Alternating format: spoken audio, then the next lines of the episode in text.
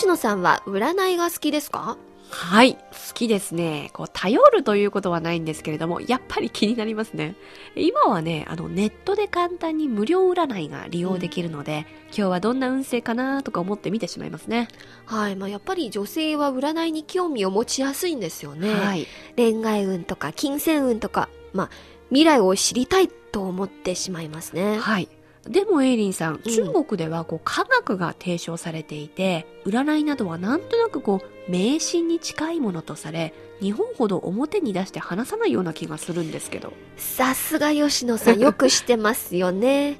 でも中国ではね、古くから占いや風水の文化があります。5000年前の章の末期、えー周の初期、液経という占いに関する古書がありました。はい。シンボルを使って状態の変遷や変化を予測する古典で陰と陽という2つの元素の対立と統合によって世の中の変化の法則を探り古代中国の哲学と宇宙観にもつながると見られています。うんなんだかこう聞いてるとうん広大な世界ですね。はい。まあでも受け止め方次第ですね。風水や占いの文化も古代の中華文化を研究する重要な一環とも言えますよね。むしろ今現在も人々に影響を与えています。はい、えー、チャイナライフ。今日は中国の風水文化にスポットを当ててお話し合います。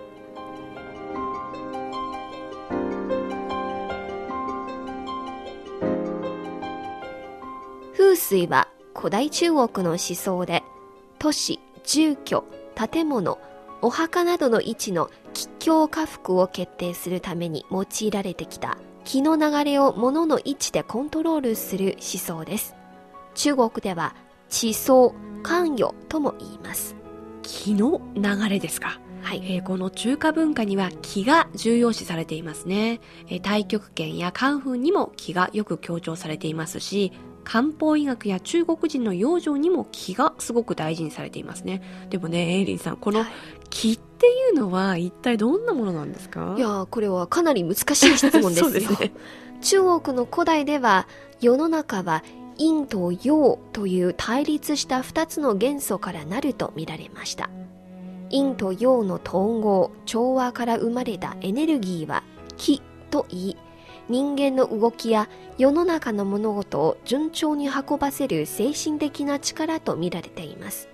抽象的な概念になってしまいますが、まあ、空気の気と書きますけど空気ではないんですね。うんまあ、このような解説でよろしいでしょうか。もう十分です。まあ、エネルギーですね。はい、えーこのような精神的な力と地理や位置との微妙な関係を図るのが地層、風水ということでしょうね。はい、そうなんです。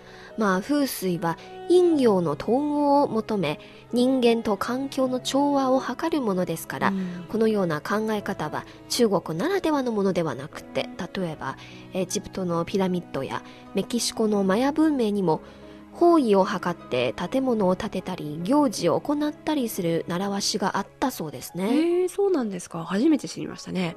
えー日本ではですね、今もインテリア風水が流行っています。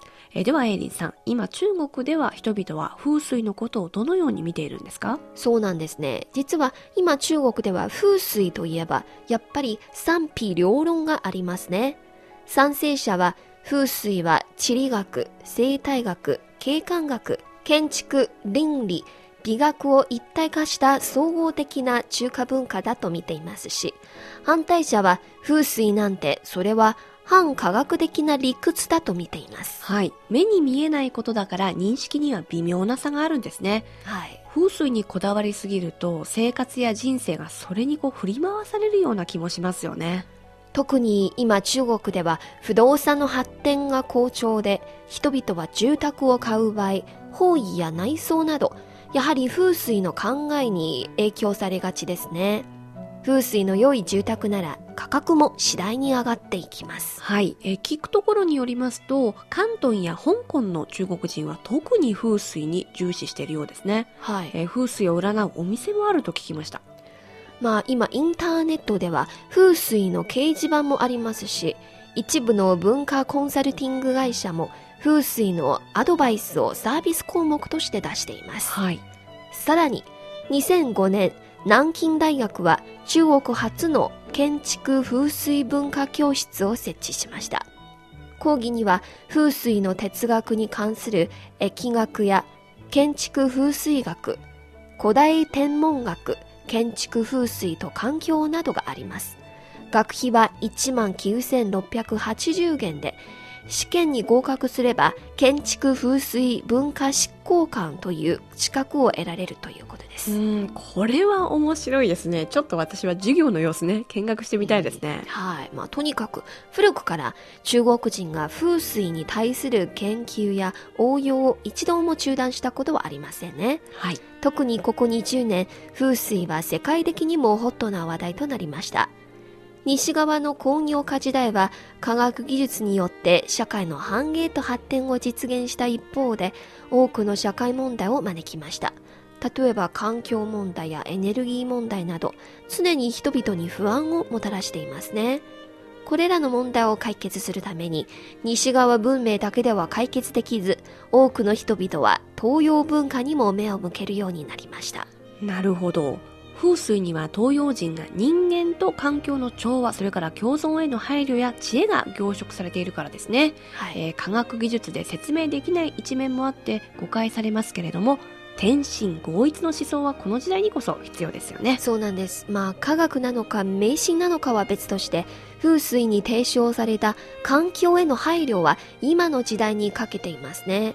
なんといっても人間の活動は自然に敬意を持って環境に配慮して進めなければなりませんね。そうですね人間も自然の一部であることを忘れてはいけません環境を守ることは自分を守ることですよはい。また、今の人々はどうも物質的なものに偏りすぎて、精神面への追求には乏しいようですね。そうですねこれはちょっと寂しいことです。はいこのような生き方は疲れやすいんです。はい一方、古くから伝わってきた中華文明には、気、つまり精神力が重要視されています。